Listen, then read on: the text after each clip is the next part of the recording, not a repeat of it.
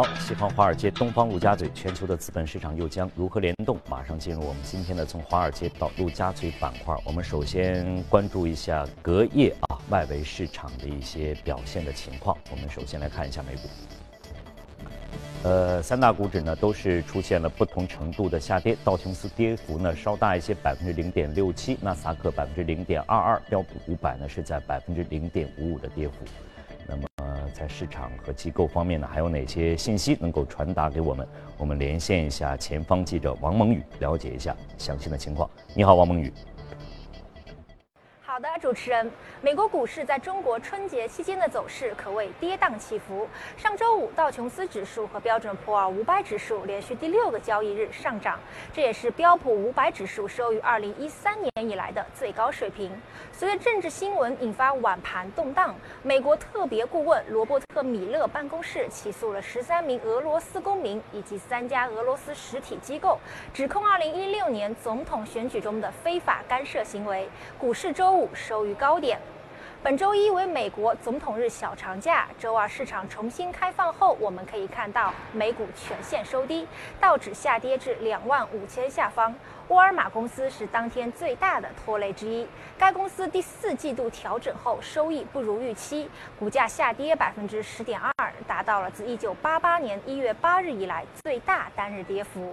标准普尔五百指数下跌至两千七百一十六点二六点，消费品类股下跌超过百分之二，道指和标准普尔五百指数跌破五十日均线，这是两个关键的技术指标。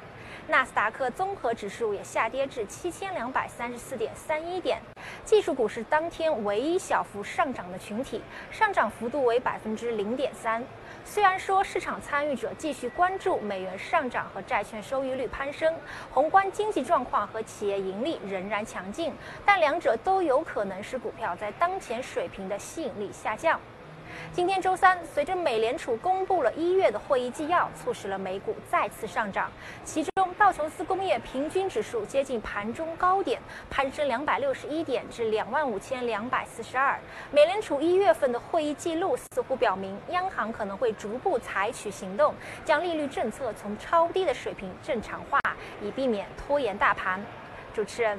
好，谢谢孟宇的介绍啊。以下呢，我们再来看一下欧洲三大股指的相关的情况。德国 DAX 指数呢是小幅下跌百分之零点一四，法国 CAC 四零和英国富时都是红盘报收的，百分之零点二三和百分之零点四八的涨幅。以下呢，我们再连线到前方记者王磊来了解一下啊，市场和机构有什么样的声音。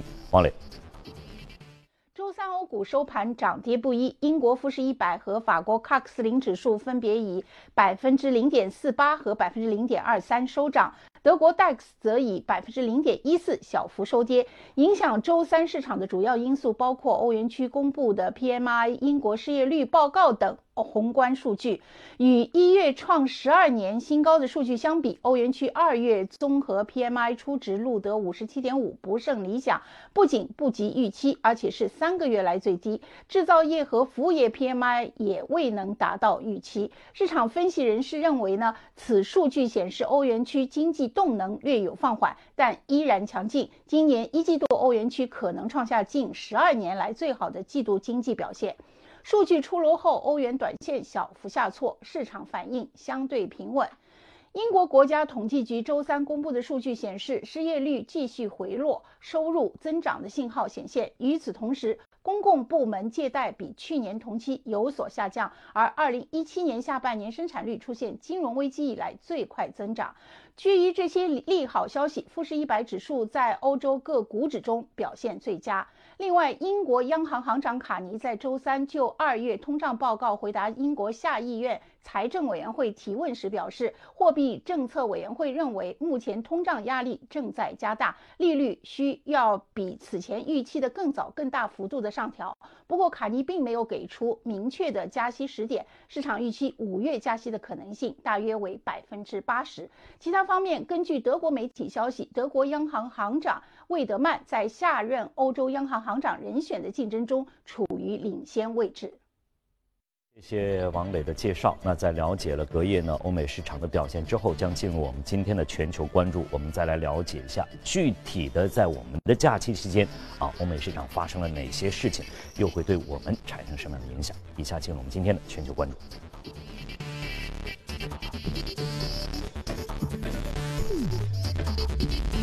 好，今天呢，我们和邱杰来说一说，在我们春节假期啊，在这个欧美市场发生的变化。今年呢，在这个春节之前，那个很多我们的分析师提醒我们的 A 股投资者，这个在假期期间呢，国际市场会有很多的不确定性。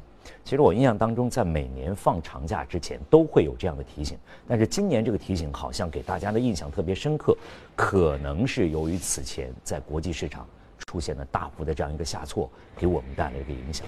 但是，我们刚才听到了这个我们前方记者的介绍，在此前我们放假的这个前六个交易日当中，美股都是上行的，站上了六十均线。表现更好的是恒生指数，收复了六十均线，而且二月七号那个大幅下挫的阴影已经被收回了。那么，但是呢，在这前两个交易日当中，美股又是出现了一个下行，大家就很关心，到底在我们放假的过程当中，国际市场发生了哪些事情？基本上是这样，就是先是涨了几天，然后呃，昨天、前天两个交易日，那美股都是呃跌的，那么加起来到的话跌了大概差不多四百点，这个还是等于前前前六个交易日基本上白涨。对它从对它从低点上来，最低点上来等于是先涨六个，然后再回落两个，那基本上其实美元。就是呈现出一个弱反弹的一个状态，那么离它的高点就接近两万八，距离比较大，因为现在还不到两万五，对吧？所以说这个呃呃比较弱的反弹。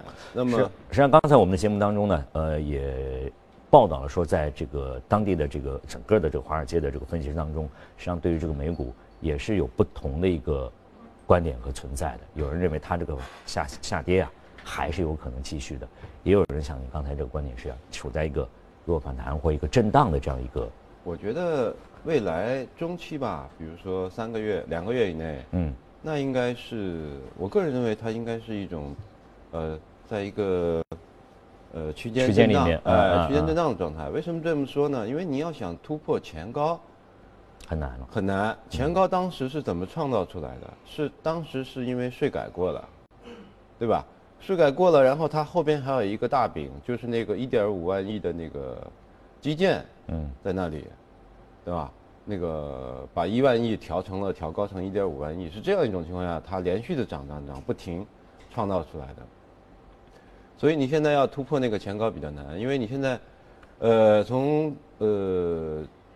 经济政策上来讲，你不管是加不加息，你不管是，呃，所有的基建，所有的这些好消息都已经都已经释放，不管是这个减税，不管是造不造墙，就这些东西都已经该该说的都说了。类似于你除非，除非你要想创新高，短期你除非有类似的，类似这种级别的，这种啊蓝图啊大饼出来。这才行，但是没有，是 基本上是都在找不出新的出来了。但是你要说往下跌，嗯嗯，对吧？跌的再深一点，再跌个百分之十、百分之十五，这也比较难。为什么呢？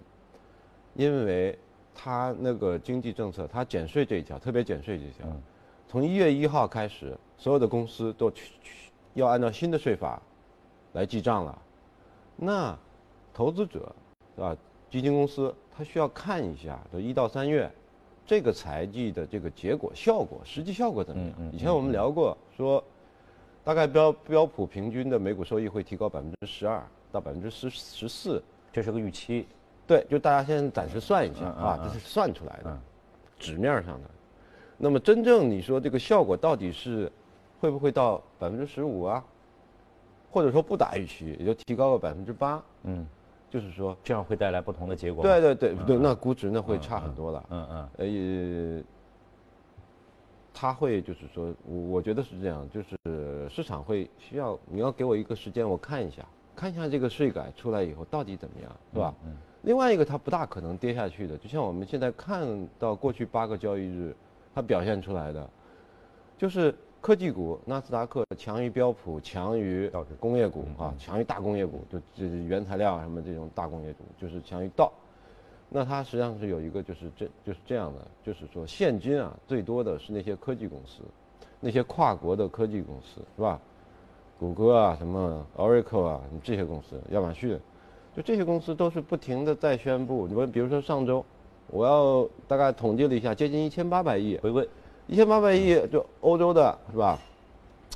这些这些钱要回来，嗯，这个它可以回购对吧？因为美股回这个。就是它是支撑股价上行的一个过去的一个动力之一，就是不停的在回购，不停的。嗯嗯。那是在它用本土的利润来，甚至或者说我借一点钱去回购。那现在不是，现在它是有了新的动力了，就是我海外的钱回来，税方面。呃，对我一次性的付一个一一笔小钱，我这个钱就回来了，这是它税改的一大成果嘛。嗯。那么所以说我们看到这个。科技股它就比较强，对吧？刚才我们对它可以回购啊，上涨的就是科技板块而且做空的人，因为它可以在 option 啊，或者说是融券啊，你可以做空，但是做空的话可能会被压空。你如果打得很低的话，它一下子给你拉起来了，对吧？它有的是现金，对吧？这个东西，所以说它呃想真的说跌下去，再跌个百分之十五也很难，涨上去触及前期的这个高点很难，或者说基本上是。望梅止渴的一件事情，对对，但是下去也也不是那么容易的一件事情。对对，你提倡是一个认为是一个箱体，那么这个箱体，比如刚才你也提到了，涨了六天，两天四百点下来了。对，这个箱体大概的区间大概有多少？你估计应该在箱体，我觉得大概就是你以道为例的话。大概有一千五百点之内的一个宽度吧，嗯嗯嗯，应该不会超过两千点，我觉得应该也不会再造成此前这一段时间给大家心理上带来的这么大。对你单日，它两个单日跌破了，就是单日跌幅就超过一千点，千点嗯，这个这个这个应该不大会有，但是它可能会有，就是说连续的跌，但不排除不排除什么呢？不排除比如说半年以后，它再给你来个。创纪录的单日跌幅，这个不排除。我只是说，两三个月之内，我觉得，在这个季度的财报出来之前，是不大会有这种类似。大家都在看，就像你刚才说的，我们希望看看一季度这个税改之后给各家公司带来到底是八还是十二，或者还有更高。对对，都在等这样的一个结果，要看一看。另外一个呢，它还跟它的其实。还应该再关注一下那个美国的国债，啊，这个很重要，这个很重要，因为国债现在慢慢慢慢慢慢就要往三，就十年期国债啊，十年期国债现在已经过百分之呃，收益率已经过了百分之二点九了，嗯嗯，那么这个三是一个很重要的心理关口也好，还是技术关口也好，国债的如果说它的价格高和低。对股市产生的是正还是反的这样一个影响？一般来讲，它就是你你债券市场好，那股市就弱一些，因为资金就往那边走。对，如果债券市场不好，就往那边，就是股市会强一些。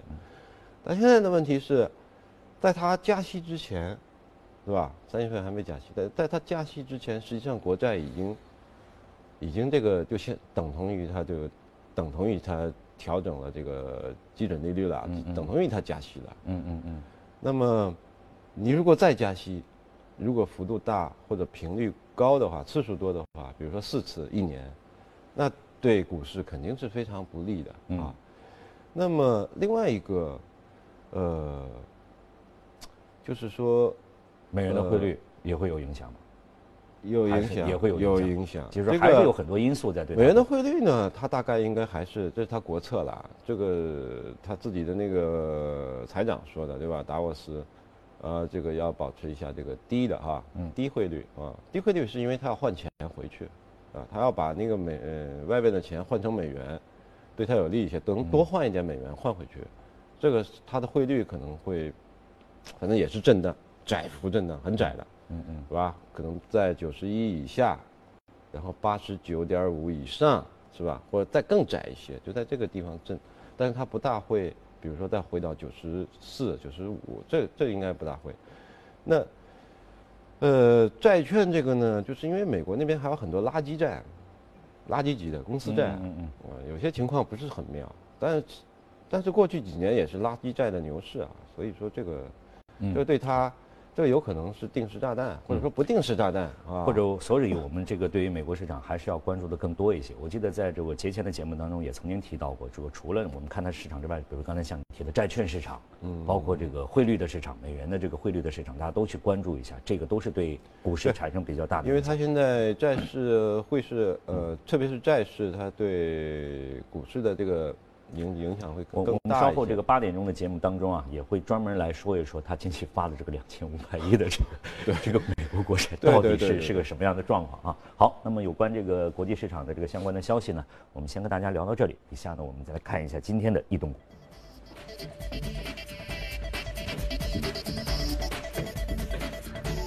呃，在市场当中呢，确实是由于这个整个大势的这个下行啊，基本上都是。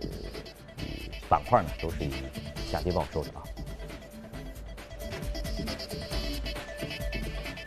在个股方面呢还是有不错表现的，分别属于商务服务、生物科技还有食品零售等相关的个股。我们今天要说的这只是属于商业服务板块的 Incorporate，这是一家什么样的公司？请这个邱杰公啊，对了，啊是。呃，施乐你知道对吧 s e r i c 施乐，嗯嗯，因为全世界做就做复印机的，就全世界做复印机的不就三家嘛？美国两家，日本一家，对吧？那施乐，施乐的那个复印机，它就类似于像施乐，因为这个名字出来之后就很很让我反应有点慢，但是现在已经很很很少感印印象当中有这个，以前我记得电视里广告也是铺天盖地的，对对对对对，施乐啊，施乐它就类似于像它像 IBM。像 Kodak、像柯达一样，就是早先是牛的不得了，嗯，但是随着它的产品被数字时代、这个信息时代这个新的产品和服务替代以后，对吧？你别像它，它它就慢慢的这个这个就业绩越来越差，越来越差。就包括我们在我们办公区，可能现在也很少见到这个。可能需要大的公司自己弄一台两台，是吧？很少很少，对，是施乐这个牌子。是，那么。呃，这个公司呢是它的，就等于施乐呢，因为它复印机卖的也是越来越差，那么它这个就像 IBM 一样啊，或者就像那个惠普一样，它把它的数据服务这部分就给它呃割离出去了，剥离出去，剥离出去，单独成立了一家公司，就是这家公司，就是 Conduent，然后单独让它上市，啊，就是这个事情大概是在一六年还是一七年完成的，嗯反正这个公司上来。不久，那么这是它的新的一个战略，就是我等于把我的老业务，就是硬件的那块复印机相关的，跟我呃商业处理，它的商业处理服务实际上就是交易服务，主要是针对呃主要是针对医疗保健行业的，比如说医院，比如说职业的诊所的医生，啊，那么他们对嗯跟病人的一些这种呃比如说记录啊，是吧？呃，或者说涉及到金钱的这种交易的 payment 的，或者涉及到索赔的，反正所有跟这些有关的，它全都装到了这个公司里，就 Conduent 这个。所以它是属于这样一个商业服务的。对对，它就是，就它实际上现在越来越像是一个，它实际上不是越来越像，它本质上是一个，呃，针对医疗、政府行业的一个数据处理、交易处理和合同处理，还有这个。呃，大数据分析的，嗯，这样更倾向于信息化、数字技术的一个一个一个大数据的公司，是这样一个公司。嗯嗯嗯。那么它呢，昨天涨幅是不错的，那么就是说，呃，百分之十以上。其实，在过去一年里，它股价没有涨过，基本上是零，啊，股价涨幅是零。美股这么好，它没涨过，啊，因为业绩不行，而且亏，亏钱。那么他昨天呢，就是说公布了四季报和一七年的财报，都是符合预期的，那么都是有增长的，而且扭亏为盈的。嗯。而且他确认呢，他一八年，呃，应该还是会继续这个走势，业务上呢也会越来越好，那么更加符合他这个当初拆分，拆分这个出来这个战略啊，转型的这个战略，达到目的。对对对。所以就是在正确的轨道上在前进。所以它现在虽然估值还是比较高，就是几十倍的这个市盈率，那么，呃，市场还是认可的，还是认可的。但是就是说，照你这么说呢，它在这个前几两前两年当中呢，基本上股价的涨幅基本用零来形容，就是基本上没动的话。对对。但是它所做的这一块儿，给我们来讲都是符合现代的这样一个非常新的这样一个理念在这里面。为什么就会出现这样一个情况？因为，因为在这个行业里，大数据里边，或者说交易服务、合同管理，或者说销售管理服务，美国有什么 Workday 啊，什么 SAP、Oracle 啊，是吧？还有那个 Tableau，或者它太多了，或者美国硅谷太多了，他在 New Jersey 啊，所以就硅谷那边做。呃，医疗保健还有这个什么这这一类的信息服务公司、大数据公司多如牛毛啊。嗯，大的小的，这个大家看不出来它的竞争优势。嗯嗯。那么，那目前我我看，比如说你这个年报出来，哎还不错，那么它等于它现在要突破它的鼓励。对它过去一年一直在股价在十五块和十七块之间震。嗯嗯。那么它等于。昨天开始我就要突破箱突破箱体就要往上走了啊！如果下一个财报又是一个好的财报，那它股价可能会涨得更多一些。好，那么有关这只移动股呢，我们先了解到这里啊。这里是从华尔街到陆家嘴，稍后各位将会看到。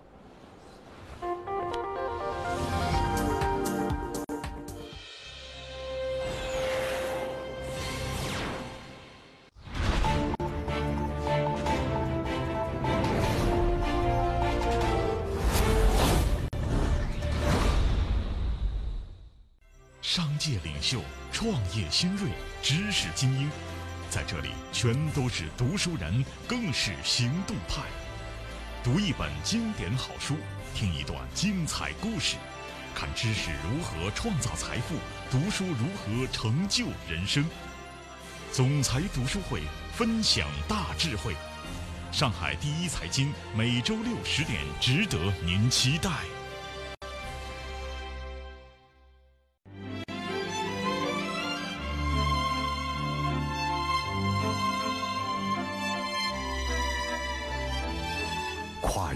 三个世纪的经典，老凤祥。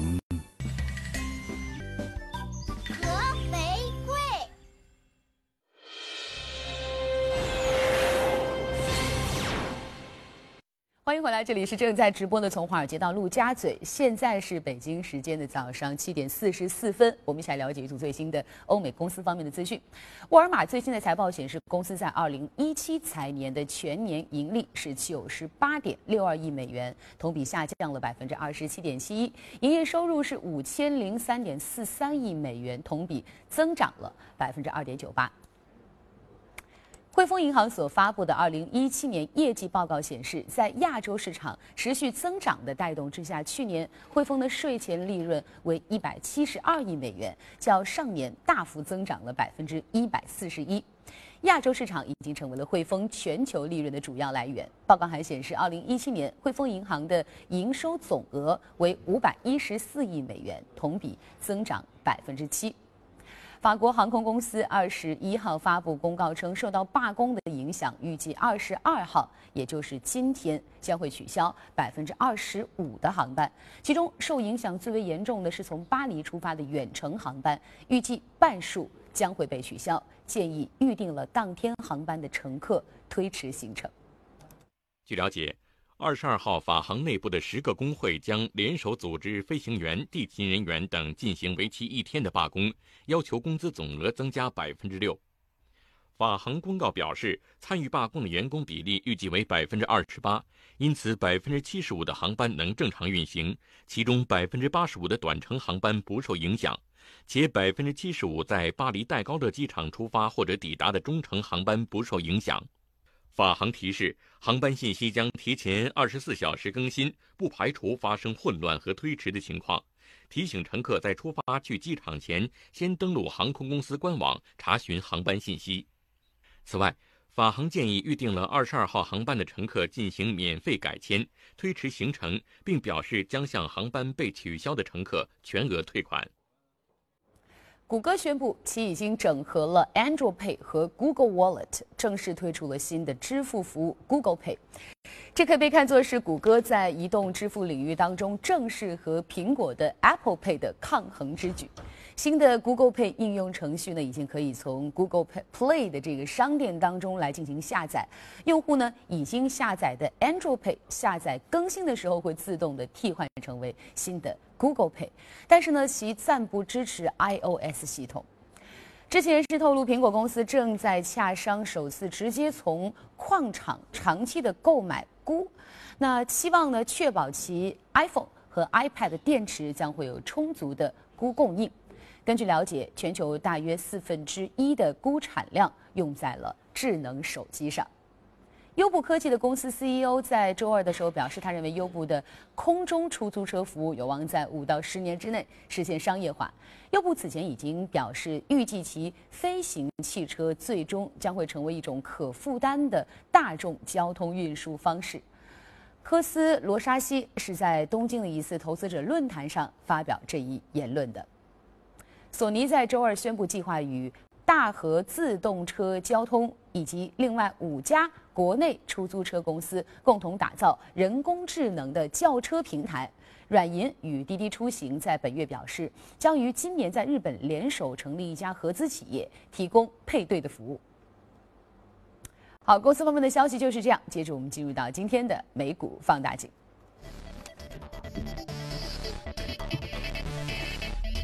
好，以下呢，我们继续和邱杰来看看给我们带来这支热股啊，约翰宾技术属于工业范围，食品机械制造商。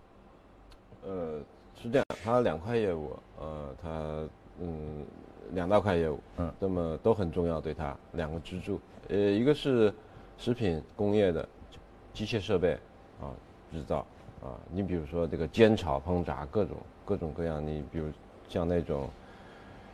大的餐厅的连锁店啊，或者说机械，不是我们家里对食品机械，嗯，就是那种工厂，就是那种做包装食品的工厂流水线上用到的设备，就是大的，那非常大的了，嗯，是吧？这个，呃，比如说是切割呀、冷冻啊、解冻啊、啊加热呀、啊这种这种这种类似这样的机器，对对对，啊啊，呃，它是卖给那些大的食品。制造公司的制造公司生产食品公司对对生产食品公司，包括一些处理所有的的，包括肉类啊，包括蔬菜水果呀，包括呃把它们这个榨汁啊什么这些设备它都有。我能想象就是在比如生产它有面包的话，比如它的包装啊或者什么之类的，对对都是类似于像这样切片啊是吧？都是在里面。对对对。那么这是一块业务，还有一块业务对他来讲也非常重要，那么就是这个呃航空航空的设备。航机场服务设备，这个，比如说，比如说他做的这个登机门，就飞机上的登机门啊，舱门那个登登机门，嗯啊，还有这个装货机，装货的平台，啊，这个跟他做食品机械好像是是是相差的还是反差比较大。呃，可能有一些技术是共用的啊，可能有一些技术是共用的，包括一些呃包裹的分类处理啊，就涉及到物料的分类处理啊，那包括这个机队的这个。呃，它有它有这种无人驾驶的这种在机场的这种输送物料的啊，或者说是给一些呃工业公司做的这种仓库做的这种无人驾驶的这种运输物料的这种平台啊，配送平台，所以它也涉及到一些物物料的这种自动化啊。所以它是一个自动化设备的公司，但是又是一家很传统的感觉，是是不是这样的？这样对对对对对对，是一家其实蛮好的一家工业公司。那么，呃，它的两个板块，它实际上估值已经很离谱了，估值静态市盈率有四十二倍，嗯，市净率八倍多，这个在美股里就是很离谱的。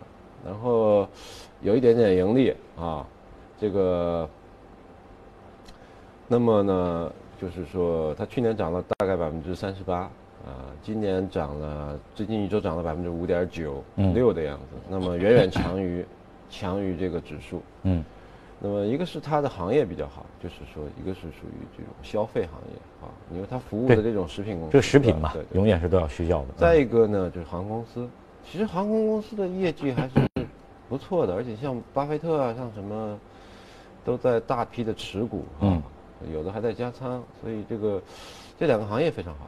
那么再一个呢，主要是它呃在十一月份月底的时候，它公布的最新一个季季报呢，它就是说它的收入也好，还有它的净利润也好，呃，都是百分之二十、百分之二十五的增长。嗯嗯。而且他讲，呃，行业的这个态势啊，他觉得全年都可以这样，都可以到百分之二十以上的这个增长，啊，所以说它的估值虽然说比较高，很高，但是因为，呃，整个行业的这个，呃。还在向上走。其实我们说说，就是我我马上就想到了这个制制造食品的，而且它涉及的不是说简单的这个，比如说面包或者什么，但是包括整个的这个这样。那这个肯定是我们需要的。然后航空业，实际上现在的航空业，我们都可以关注到国际航空业，包括我国的航空业，各大航空公司都在不断的在进行一个发展，在扩张，都是这样的。我想确实像你说的，它两个行业还可以，两个行业而且跟经济整个的整体情况，呃，正相关。嗯，如果你说美国的。特朗普的这些经济政策能奏效的话，那么你不论是，呃，消费啊，食品上的消费啊，不论是怎么样啊，这个航空啊，出行啊，都是必须的。对对对对，所以说，它虽然是估值比较高，那么大家还是行业前景大家觉得说就是觉得，呃，你有个百分之二十多，在美国啊，你你有个百分之二十多啊，这市值三十多亿的公司，中型公司能有这个增长幅度。就 OK 了，大家好，谢谢这个秋菊呢，今天呢就这个所有的一些话题给我们做的解读和分析啊。以上呢是我们今天的从华尔街到陆家嘴，好，这里是正在直播的财经早班车，我们稍后。